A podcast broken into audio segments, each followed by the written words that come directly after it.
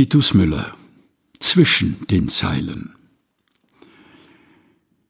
Als wir in München lebten, wohnten wir im Gartenhaus eines Biologen-Ehepaars, Gabriele und Dr. Karl Daumer. Kann man sich einen schöneren Garten vorstellen als den von zwei Biologen? Es gab einen Teich mit Fröschen, Blüten überall und Bienenvölker. Karl Daumer war einer der Schüler des Nobelpreisträgers Karl von Frisch und promovierte bei ihm über den Farbensinn der Bienen. Oft zeigte er mir, was seine Bienen gerade taten und erklärte mir ihr faszinierendes Verhalten. Den Nobelpreis erhielt Karl von Frisch mit Konrad Lorenz und Nico Tinbergen. Die ersten beiden kannte ich. Aber Nico Tinbergen? Was hat er erforscht? Ich habe aus Neugier einige Fachartikel über ihn gelesen. Unter anderem fand er heraus, dass Austernfischer große Eier bevorzugen, selbst wenn es Attrappen sind. Sie versuchen sich auf die Attrappen zu setzen und sie zu bebrüten, obwohl ihnen das bei den Rieseneiern ziemliche Mühe bereitet, und vernachlässigen ihre eigenen Eier.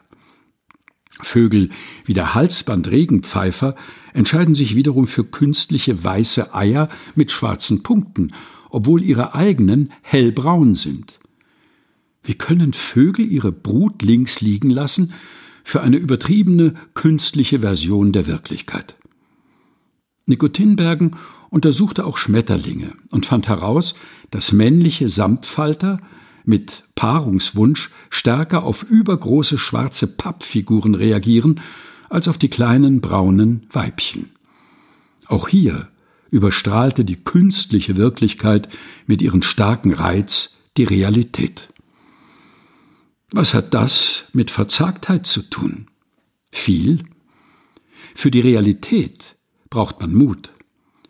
Wahrscheinlich passiert mehr zufällig, als ich früher glaubte. Wie Regen prasselt Gut und Böse auf uns ein. Und Gott verhindert es nicht. Er stößt uns nicht hierhin und dorthin, um unser Leben zu steuern, sondern ist behutsam mit uns, hält den Atem an, wie ein Naturforscher, auf dessen Hand ein Schmetterling gelandet ist. Unsere zarten Flügel sind so zerbrechlich. Ich kann dem Bösen im Leben nicht viel Sinn abgewinnen. Ich weiß nur, es erschreckt uns dieser Tage besonders. Wir waren die überzuckerte Version des Lebens gewöhnt.